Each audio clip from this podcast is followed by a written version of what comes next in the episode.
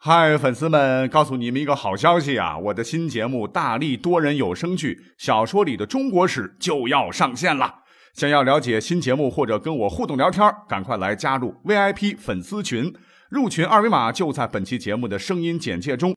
你也可以添加我的小号，拼音大历史加三零三 D A L I S H I 三零三，然后拉您入群，我在那儿等你。管他正史野史。这里只有大历史，大力讲的历史正在播出。大家好，欢迎收听本期的大历史。本期节目呢，我们来讲什么呢？来讲自媒体。哈，现在自媒体蛮多的了哈。那我理解的自媒体是什么呢？就是自个儿做节目，然后发布，引起关注，并获得一定的经济效益的一个媒介传播方式。啊，后头这个跟我没关系啊。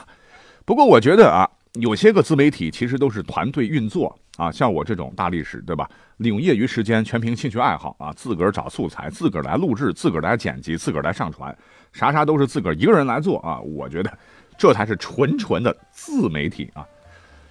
那虽然说啊，自媒体是近几年来啊才热起来的一个新词儿吧，但是这种形式啊，我个人觉得并不新鲜，因为在古代啊，靠类似的这种方式来谋生。呃，谋生也好，是求名也罢，或者像我这样就图个自个高兴的情况，是非常非常多的。那你要做自媒体，你要成功啊，你得有粉丝，你得有流量啊，你得要关注。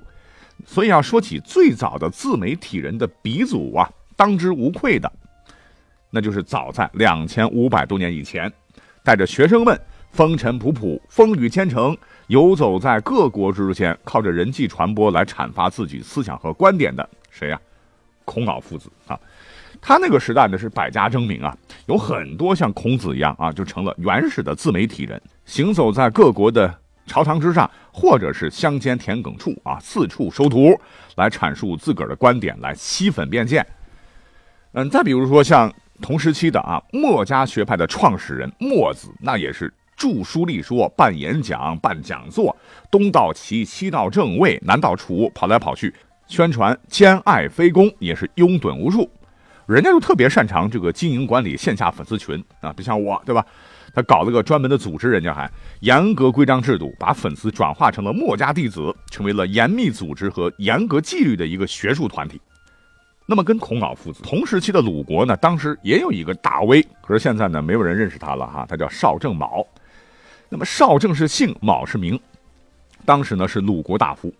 他呢跟孔子有过节啊，因为孔子办私学，他也办私学啊，跟孔子门对门办起了这个私学，是发文章、写书、做直播、开论坛。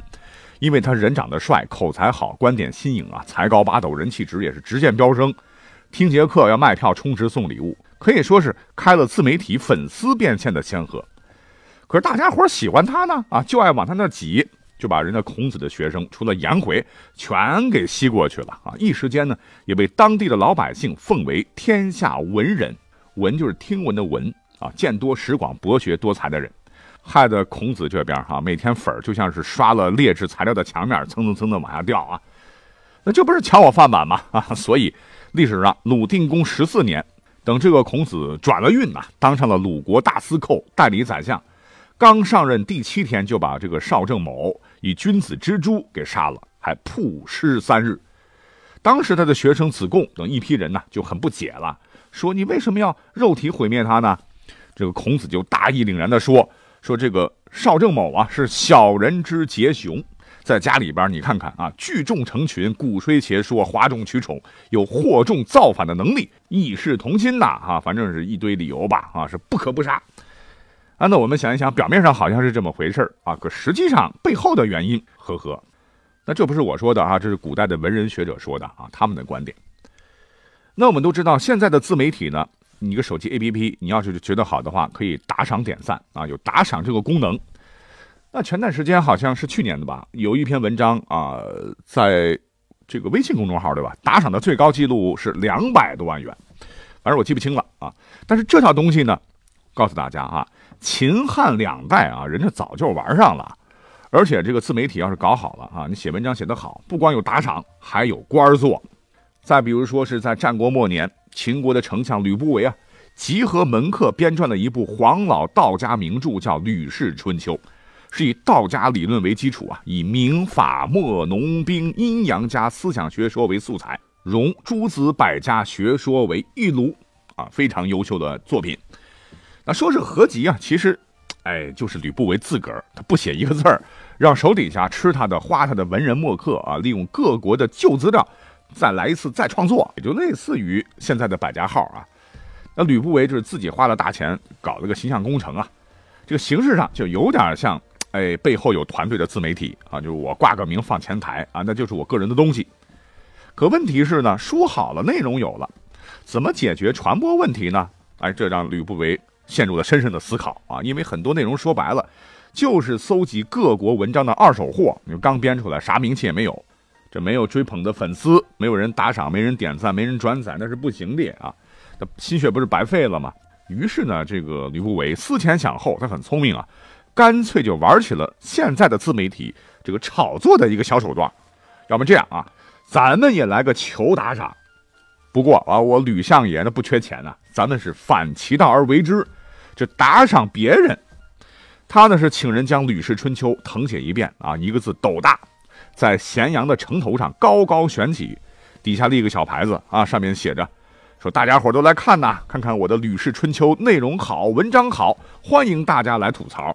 你要是谁觉得写的不好的话，哎，请把我的这个自媒体的这个内容增或者减一字，我马上就赏他黄金千两。哎，你别看现在咱们的自媒体因为有网络嘛，传播都很快啊，没有边界。可是那个时候口口相传的传播速度也不低啊。你说这么多钱谁不馋呐？于是呢，这消息是一传十，十传百，很快啊，包括秦国在内的这个所有的国家的一些文人学者、专家了，都呼隆隆的跑到咸阳，非要亲眼要看一下这个《吕氏春秋》到底是一本什么书。哎，他们也想啊，就就算是写得好，错别字总是有几个，我得改一改，对吧？可是呢，等他们到了咸阳城上一瞅，顾的啊，这个《吕氏春秋》写的太宏伟、太优秀、太伟大了。真是删一字则少，加一字则多啊！真是半个字也改不了了，所以大家是相互的奔走相告啊！一时间，《吕氏春秋》名扬天下啊！一直到今天，我们的语文课本里还收录着《吕氏春秋》里边的文言文作品。那历史上的一字千金这个典故啊，也是从这个故事来的。等到了西汉时期，据考证，真正写文章求打赏，就是给写文章的人打赏的这个事儿，哎。就开了先河，只要你自个儿文章好，啊，你不用去找平台，有人拿钱来找你啊，自己干，这个收入翻倍啊。那话说在汉武帝时期，哎，他不是有一之前有个老婆嘛，叫陈阿娇，他俩的爱情故事之前讲过。这个陈阿娇呢，本来是刘彻为胶东王时家里边给定的娃娃亲，是太子时的妃和刘彻的第一任皇后。谁曾想啊，这个汉武帝后来喜欢上了卫子夫，哎，所以他就失宠了。为为了让这个爱郎回头啊，阿娇不惜血本啊，请到了在当时副作的非常非常有名的自媒体人司马相如，就请他给自个儿写个软文。软文呢，就是广告啊，就是跟硬广告比，精髓呢就在一个“软”字，就是要让看的人呢被文字的情真意切所打动，动人之余还要不露痕迹。啊，现在自媒体用的比较多了啊，是一个这个创收的手段。只不过这个软文的对象只有一个，那就是汉武帝。啊，广告效果就是要让汉武帝对陈阿娇回心转意。那司马相如啊，在金钱的鼓励下，绞尽脑汁写出了一篇《长门赋》，就以受到冷遇的嫔妃的口吻呢，描述了君主许诺朝来而暮往，可是天色将晚呢，又不见来临幸啊，独自徘徊，对爱的期盼。与失落充满心中的那种百转千回的情感吧。汉武帝后头是真的看到了这个赋啊，也是被感动的热泪盈眶啊，跟陈阿娇呢又复合了一小阵儿啊。当然，最后陈阿娇的结局还是很悲惨的。那当时啊，让这个陈阿娇非常开心，就直接打赏了司马相如黄金百金呐。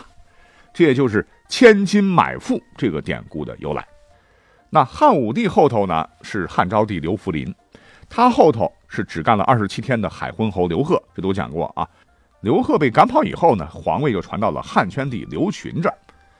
当时呢，也有一个非常著名的慈父大家，叫做王宝，文章写得好啊，也被打赏了不少钱。根据《汉书·王宝传》记载，这个汉宣帝啊，他是个慈父迷，也是个大金主。你看现在的一些个聊天室网络主播哈，唱个歌、跳个舞、喊个麦，一人我饮酒醉，醉把佳人成双对。哎，马上就有人刷这个礼物啊，什么汽车、军舰、直升机。哎，跟这个王宝比起来，那可真是弱爆了哈！人家不仅被赏了金，还赏了官。因为王宝文章好啊，所以汉宣帝刘询听了以后呢，直接将其招入京城啊，干啥事儿呢，都把他带在身边呢，是索性公馆折为歌颂，就多次带着他田猎啊。经过公馆的时候，命令他写词赋以为歌颂。但是这个文章可不是白写的。这汉宣帝有钱啊，皇帝啊，就根据文章的质量高低评分，是地其高下，以差赐帛。这礼物刷刷刷的啊，还不用担心公司提成。不久呢，还直接提拔王宝为谏议大夫，一下子呢就变成了国家干部，还拿工资，爽哉啊！如果说呢，介绍的这些个人呢，都是原始的自媒体人啊，那等到了这个东汉末、三国初呢，那类似自媒体的平台就出现了。那就是著名的月旦评，啊，就有点像微信的这个公众号账号的平台吧。当时呢，有许绍这么两个兄弟吧，是首席运营官呐，就找了一些朋友圈的文坛好友啊，在每月的初一发表对当时人物的品评，所以称为月旦评。例如吧，我们现在评价曹操，一说到曹操，就是他是治世之能臣，乱世之奸雄。那这句评价，那可不是出自《三国志》跌正史。就是出自《月旦评》，反正啊，这个《月旦评》人气很旺啊，影响非常非常大啊。直到清初的戏曲家叫孔尚任，还评价他说是“舌唇才动，也成月旦春秋”。所以在这么好的氛围之下呢，也激发了更多的自媒体人一门心思搞创作，这个打赏模式更是风靡一时啊。那在三国时呢，也有个人叫做邯郸纯，这个邯郸是姓。他呢，文笔好，字漂亮，也是个大书法家。那在赤壁之战以后呢，这个邯郸纯就是跟着老板曹操啊，来到了当时的邺城。因为曹操有两个儿子，曹丕、曹植也是文学爱好者，很仰慕这个人，是争相要和这个邯郸纯结交。这曹丕还恳请曹操让邯郸纯做自己的文字侍从。曹植这边呢，也当时急眼了哈，也是恳求爸爸把这个邯郸纯让给自个儿。此时呢，曹操正偏爱曹植。就让邯郸纯跟了曹植，啊，曹植是大喜过望啊，热情隆重地接待了邯郸纯。可是等到建安二十五年，就是公元二百二十年这一年呢，曹操病逝了，曹丕取得了继承权，随后是代汉而立，开创魏王朝。他呢还惦记这事儿了哈，就是一纸命令就把邯郸淳拉到自己身边。这个邯郸淳呢，于是呢也做了很多的赋啊，很多的文章送给曹丕，其中有一篇叫做《投壶赋》。一共也就一千多个字儿吧。这投壶呢，就是古代士大夫这个阶层饮宴时做的一种投掷游戏。可是投壶赋啊，把这个游戏写得非常精彩啊，将投壶者们身手不凡的技艺和妙趣横生的场景描写的是惟妙惟肖、淋漓尽致。曹丕大喜啊，直接赐帛千匹。啊，你想一个字儿一匹布啊，那也不便宜了。等到了后头的唐代，那打赏的钱也是越来越多了啊！不仅是皇帝打赏啊，谁要是有钱，看到谁的文章好，也可以打赏啊。而且呢，开始这个文人们写文章，竟然有稿费了啊！等到了两宋呢，这个给稿费的形式就固定下来了哈，直到现在，哎，这可跟现在的这个自媒体啊做好了，平台给你发工资，或者你直接卖文卖版权的创收路数是一样一样的。好，一听这个“好”字就知道我们的节目。就要结束了哈，今天呢，我们也是结合着自媒体这个话题啊，以它为主线，把历史的一些知识点串到一起了啊。感谢你的收听，我们下期再会。